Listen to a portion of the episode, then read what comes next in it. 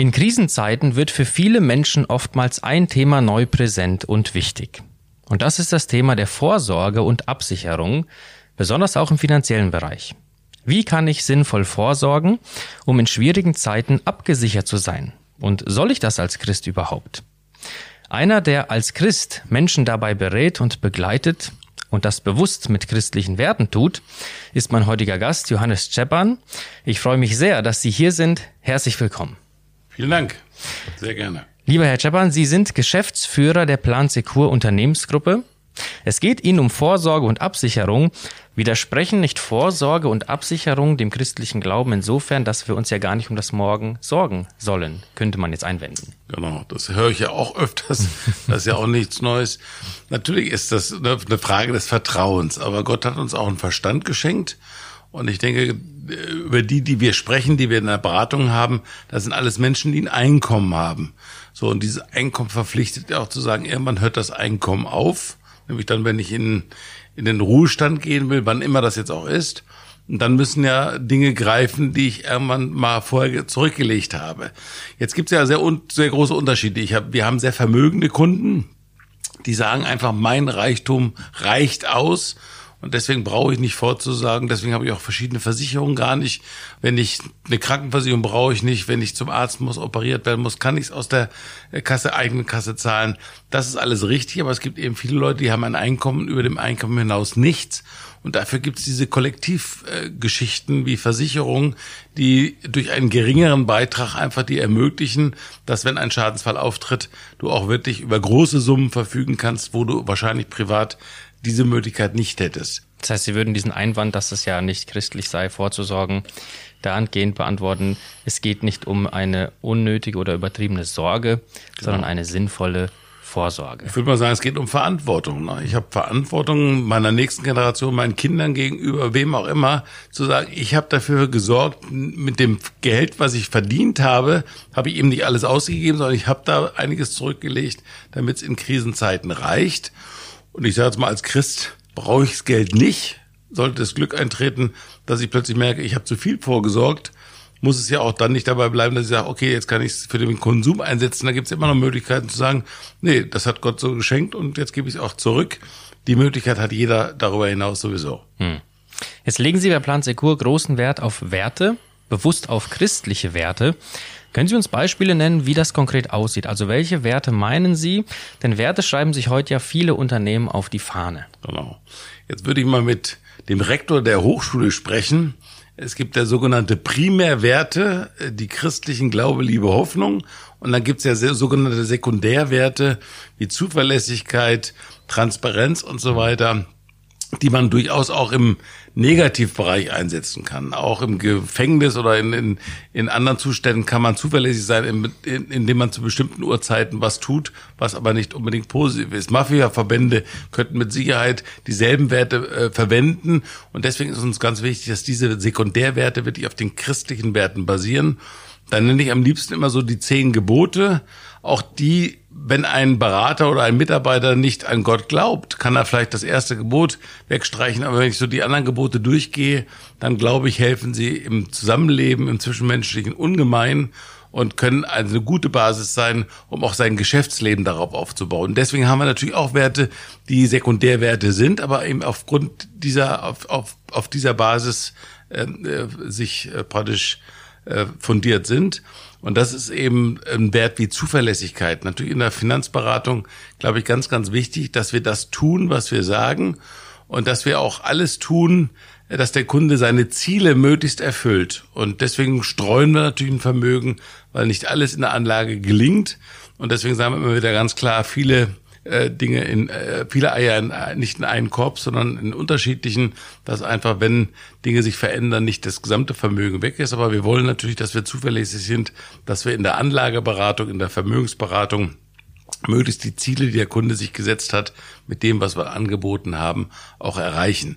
Ein anderer Ziel, ein anderes Ziel ist zum Beispiel oder ein anderer Wert ist der Wert Transparenz, dass wir wirklich sagen, man kann bei uns reingucken, die Kunden können diesen äh, Beratungsprozess mitgehen, auch gegenüber Mitarbeitern, Gesellschaftern des Unternehmens. Sie können alles das fragen, was sie äh, äh fragen wollen. Sie kriegen darauf Antworten.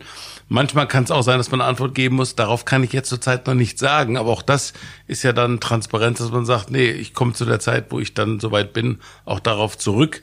Das sind also Werte wie Partnerschaft, auf Augenhöhe mit, mit Kunden, mit Beratern, mit Gesellschaftern arbeiten und einfach zu wissen, wir sind Partner und arbeiten letztendlich am gemeinsamen Ziel und so ist auch der Kunde ein Partner. Ist diese christliche Unternehmensphilosophie auch eine Brücke, um mit Menschen auf den Glauben an Jesus zu sprechen zu kommen? Also, dass vielleicht der Kunde auch ins Fragen kommt, wie kann es sein, dass es hier so anders läuft und warum ist das so? Also ich würde mal sagen, das fängt ja schon an, dass wir nicht nur Christen als Berater haben, und auch nicht nur Christen in der Zentrale haben, dass viele sagen, diese Werte interessieren mich persönlich und human. Äh, von der Einstellung will ich das, will ich das auch tun, auch wenn ich jetzt kein Christ bin. Und da haben wir erstmal viele Gespräche intern, die sich gar nicht vermeiden lassen, wenn wir bestimmte Statuten und äh, Rituale äh, verfolgen, dass dann Leute fragend sind und auch wieder in Gespräche kommen. Und das ist natürlich unterschiedlich von Beratern. Manche haben mehr den missionarischen Eifer und erzählen mehr von diesen Dingen, manche weniger. Ähm, ich sage immer wieder, wir sind kein christliches Unternehmen. Also in der Beratung muss wirklich die Kompetenz des Beraters, der Beraterin ganz, ganz vorne stehen.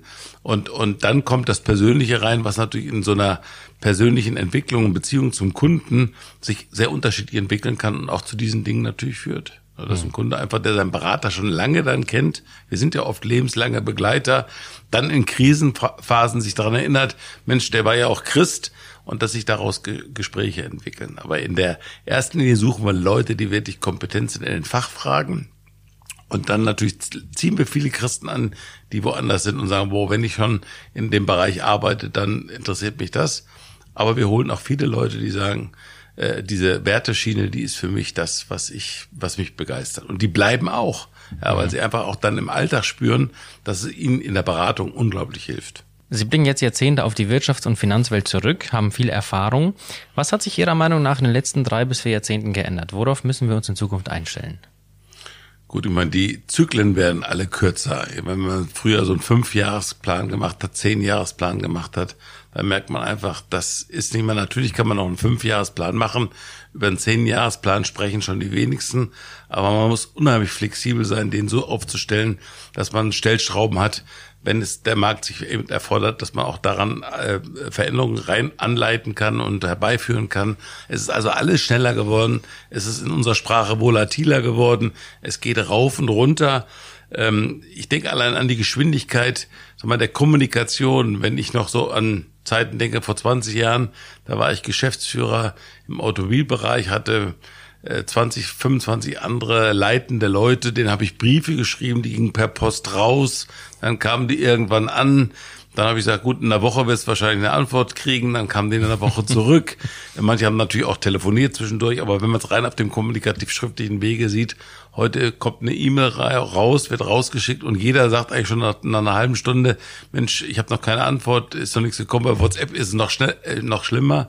Also ich würde mal sagen, die Geschwindigkeit dazu genommen, dass man eigentlich sich selbst Grenzen setzen muss, dass man nicht rund, rund um die Uhr plötzlich arbeitet. Äh, das war am Anfang meiner Zeit ganz anders. Da hatte man doch geregelte Zeit, auch wenn sie länger waren. Aber wenn man nach Hause kam, wusste man, es geht ja gar nicht mehr. Heute kann es wirklich rund um die Uhr gehen und da braucht es einfach auch eigene Regeln, zu sagen, hier ist Schluss. Auf der anderen Seite hat es natürlich auch viele Freiheiten gebracht, Familie, Hobbys, viel mehr zu integrieren, als wie es früher war. Also ich glaube, es hat auch Vorteile, die sehe ich auch im Homeoffice ganz klar. Aber man muss für sich selbst eigene Grenzen setzen, damit man da nicht untergeht. Sie haben jetzt als Führungskraft schon sehr gute Zeiten in Unternehmen erlebt, aber sicher auch schwere Zeiten. Was hat Ihnen in den schweren Zeiten Kraft gegeben, dran zu bleiben?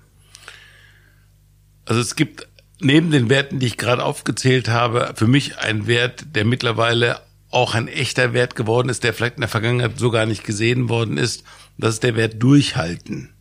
Und das, glaube ich, fällt vielen in der heutigen Generation schwer, dass wenn man wirklich das Gefühl hat, zum Beispiel, ich bin für dieses Unternehmen vorhergesehen worden. Bei mir zum Beispiel war es so, es war ein ganz klarer Berufungsweg für mich. Ich wollte nie zur Plansikur, ich wollte eigentlich ganz was anderes machen, aber der Weg führte so eindeutig dorthin.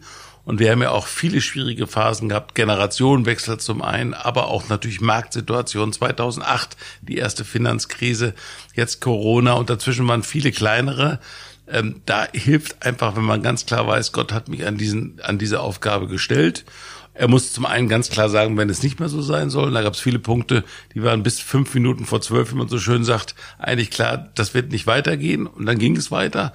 Viele haben sich dann gewundert, dass ich immer wieder auch neu angefangen habe. Und das würde ich sagen, ist meine persönliche Beziehung zu Gott, dass ich wusste, ich bin hier hingestellt. Und er muss ganz klar sagen, wenn es nicht zu Ende geht und ich bin in zwei Jahren gehe ich in den offiziellen Ruhestand und dann bin ich wahrscheinlich die längste Zeit bei Plansukur gewesen, die immer am unsichersten war, was die, die Länge der Zugehörigkeit betrifft. Aber für mich war klar, Gott hat mich hingestellt und er wird mich durchtragen oder wird auch klar sagen, jetzt geht's zu Ende. Also insofern ist Durchhalten für mich ein Wert, der absolut mich getragen hat in den letzten 20 Jahren und den ich ganz neu entdeckt habe und den ich jedem nur auch empfehlen kann, Dinge, die er anfängt, wirklich zu überprüfen, trifft ja auch auf Partnerschaft, auf Ehe zu, äh, wann schmeiße ich hin und wann ist es berechtigt, auch zu sagen, ich muss hier raus und wann ist es auch berechtigt, einfach ein Stück weit durchzuhalten und für eine Sache zu kämpfen. Und das trägt im Augenblick unsere Gesellschaftermannschaft mit Geschäftsführern, würde ich mal sagen, sehr stark, dass wir vieles wirklich durchgehalten haben, von dem wir überzeugt waren und umso stärker jetzt natürlich auch nach der Krise diese Dinge umsetzen können. Vielen Dank. Haben Sie einen Lieblingsvers aus der Bibel, der Ihnen da konkret geholfen hat? Also ich habe einen Bibelvers, den haben wir zur Hochzeit bekommen, das ist unser Hochzeitsspruch, Römer 8, Vers 28. Wir wissen aber, dass denen, die Gott lieben, alle Dinge zum Besten dienen. Und an dem Vers, Vers merkt man ja schon, den kann man nicht mehr vergessen. Und insofern ist das eigentlich auch mein Vers geworden, der so im beruflichen Alltag, ähm, im Privaten natürlich in allen Situationen, wenn es mal schwierig wurde oder wenn es äh, herausfordernd war, dann ist dieser Vers mir in den Kopf gekommen und der hat immer wieder geholfen, dass äh, nichts Irdisches passieren kann, als dass äh, mich das trennen könnte von der Liebe Gottes. Das war schon dann auch immer wieder ermutigend. Was würden Sie gerne zum Schluss jetzt jungen Menschen mit auf den Weg geben, die am Anfang ihres Arbeitslebens stehen? Was hält und trägt in den Herausforderungen der heutigen Zeit? Ich würde mal sagen, wenn ich mir die Entwicklung der Generation äh, Y und Z jetzt angucke, dann muss ich viel weniger an Tipps geben, wie ich vielleicht noch vor, vor 20 Jahren hätte geben müssen. Wenn ich die jungen Leute sehe, dann haben die schon ein ganz anderes Wertegerüst auch in Richtung ähm, Ausgleichsgeschichten. Nicht nur der Beruf ist entscheidend, nicht nur das Gehalt ist entscheidend, sondern sind andere Dinge, die stabilisieren, wie Freizeit, wie Hobbys, wie Familie. Das ist ein ganz anderes Werteverständnis von Beruf, wie wir es noch hatten, wo wir sagen, du musst alles geben, letztendlich bis du im Ruhestand bist und dann kannst du auch die anderen Dinge machen. Das schlechte Gewissen uns mal immer wieder zwischendurch mal getrieben hat, nee, du musst dich doch mehr um die Kinder und auch um die Familie kümmern, um Gemeinde und andere Dinge. Und da erlebe ich unsere jungen Leute schon so, dass sie sagen, nee, Karriere um jeden Preis ist für mich nicht das Thema. Gehalt um jeden Preis ist nicht das Thema. Und da finde ich, das ist das Tollste, dass wir da eigentlich gar nicht mehr ansetzen müssen, sondern dass diese Geschichten, wie kann ich mein Leben wirklich auf verschiedenen Standbeinen auch leben, so dass wenn mal eins wegkippt, nicht für mich alles weg ist. Und das war in unserer Generation oft so, man hat sich über den Beruf äh, praktisch identifiziert und wenn der plötzlich mal weg war, dann war plötzlich nicht mehr viel. Und das erlebe ich bei den jungen Leuten. Da kann ich nur sagen, toll, dass ihr es schon eigentlich für euch entdeckt habt. Und das müssen wir unterstützen, dass das auch wirklich umgesetzt werden kann, dass Arbeitgeber äh, Formen finden, wo das wirklich gelebt werden kann, was die jungen Leute schon wollen. Und insofern würde ich manchmal schon sagen, wir können wirklich im Augenblick viel von der jungen Generation lernen, auch wenn ich hier so an die FDH gucke, die Leute, die hier unten gerade so in den Pausen sitzen, wie allein die Körperhaltung da ist, wenn sie miteinander kommunizieren und sprechen, da spricht schon viel einfach, ich habe Lust ans Le äh, an einem gelingenden Leben. Und insofern würde ich jetzt im Augenblick gar nicht mehr so viel von Tipps für die junge Generation sprechen, sondern ich gucke da sehr genau hin und sage, wow, da können wir noch vieles lernen. Haben Sie ganz vielen Dank für dieses sehr interessante Gespräch, für diese tiefen und wertvollen Einblick in Ihre so wichtige Arbeit, für die ich Ihnen gottesreichen Segen wünsche weiterhin. Ich bedanke mich für das Gespräch, wünsche Ihnen einen angenehmen Tag. Auch unseren Zuhörern wünsche ich gottesreichen Segen. Mein Name ist Arthur Reiswig und Sie hörten FDH Podcast.